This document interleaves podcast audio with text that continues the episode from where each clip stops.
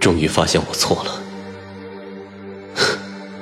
我怎么可能斗得过你呢？帮我找找谢卓吧，我把他弄丢了。您帮我找找他吧。回到过去，找回当初爱上彼此的初衷。欢迎您收听精品仙侠剧《和离》，演播：一颗小青藤，司徒小魏，后期制作：咕咚。第九十五集，阵法在我身侧发出光芒，主神围绕着我，空中慢慢开启了一道缝隙。与谢卓劈开的那个缝隙不同，这缝隙里仿佛带有神明的祝福与慈悲。我慢慢向上升起，离缝隙越来越近，越来越近。忽然间。下方阵法倏而光芒大作，我上方的缝隙似乎也传来了呼呼的风声。我尚不知发生了什么事，便听下方有主神惊呼：“时空隧道的力量似乎太大了，是他身体里融出的力量出乎意料，将时空隧道推前了。”啊！我哪怕只是个灵魄的状态，我也一时有些慌了。他们这是什么意思？以我们现在的魂力，控制不了了。他会被送到数千年前未知时间难寻地点呢。我几乎已经飘到了时空隧道的缝隙口，但闻这话，我只想将我的身体重新凝聚好，抓住主神的衣襟，好好问问他：你们到底靠不靠谱？这也能错？但根本没给我一个灵魄发声的机会。我被时空缝隙吸了进去，在进去之前，我忽然看见主神纪正仰头望着我。他一直慈悲、近乎冷漠的神色里，终于起了一丝波澜。他似乎想通了什么事情，怔怔的看着已经飘入缝隙的我。他嘴唇动了动，我隐约看见他启唇问我：“原来，是你？是何意？”我不明了，也问不了。时空缝隙带着我这团光雾飞快的穿梭，仿佛过了一瞬，又仿佛过了许久。周遭风声渐消，光影没去，我出现在了一片静谧的黑夜雪林里。我灵魄之体，终于再无穿梭时空之后的那种无力与撕扯感。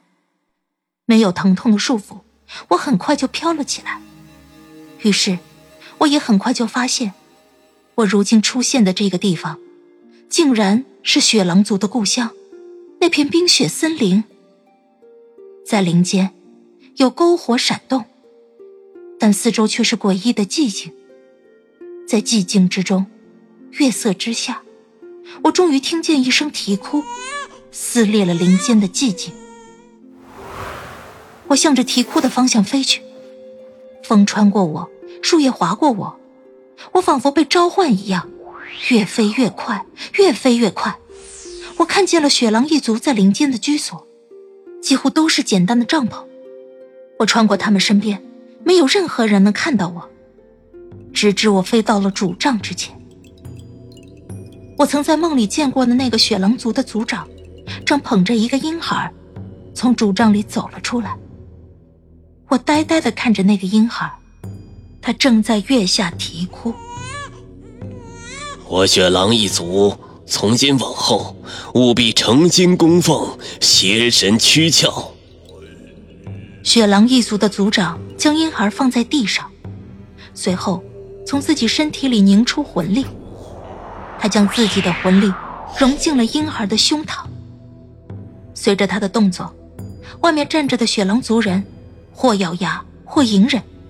但他们还是纷纷凝出了身体中的魂力，向婴孩供奉过去。在一团团魂力的供奉下，婴孩睁开了眼睛。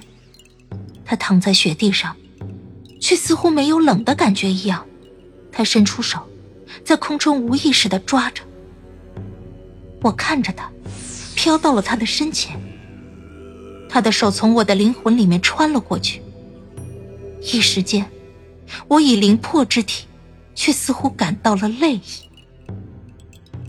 终于，再见到了谢卓。我对命运充满感激，但感激很快就变成了惆怅。我看着面前小小的谢卓，想叹气，却没有嘴，更也没有气。我伏九下，一团灵魄，来到这里已经三年了。三年呢，时光流逝，白驹过隙，婴孩的谢卓已经长成了一个小朋友。虽然还是小小的，可比我见他第一面的时候要大很多了。想当初，三年前我刚见过婴孩谢卓，便想着在雪狼族里赶紧找一个与我灵魂契合的人，可以让我进入一具身体。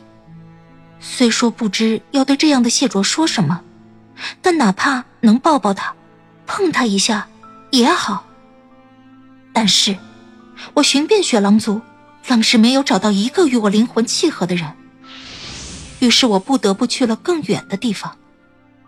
可我区区一团灵魄，没有形体，不会术法，只能努力的乘着风，飘飘摇摇的前行。当我从雪狼族的森林里飘出去，飘到了还没有建立不死城的北荒，在北荒飘了一圈，试遍了我遇见的所有人，依旧无果之后，我觉得耽误不起了。不知道谢卓那边是什么情况，我很担心，也确实想见他极了。我就又飘回了雪狼族的森林里。再见到谢卓，他长大了很多。雪狼族日以继夜的用魂力供奉他，他比一般的小孩长得都快，心智也成熟的更早。他似乎已经能意识到自己和别人的不一样了。我回来后。每日都跟着他飘着，他感知不到我的存在，雪狼族的任何人也感知不到。小谢卓在每日接受供奉的时间结束后，总喜欢离开他的帐篷。他会从雪狼族族人聚居的地方的东边走到西边，又从西边走回来，我就陪在他的身边，从东飘到西，又从西飘回来，所以。我每天都能看到，谢卓所行之处，没有任何人阻拦他，也没有任何人与他搭话。只是偶尔有小孩会在他路过之后，在他背后窃窃私语，然后，小孩们就会被自家大人带回去。小谢卓是会回头去看那些人的，特属于小孩的大眼睛，会望着那些躲避他的人。可那些人甚至连眼神都不会与他有接触。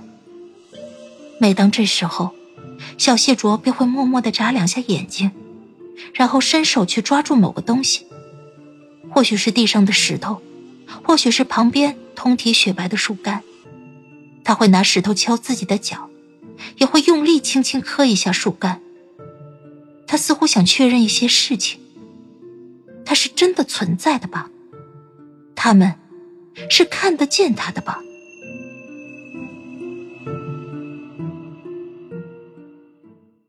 亲爱的听众朋友，本集已播讲完毕，感谢您的收听，欢迎订阅，我们精彩继续。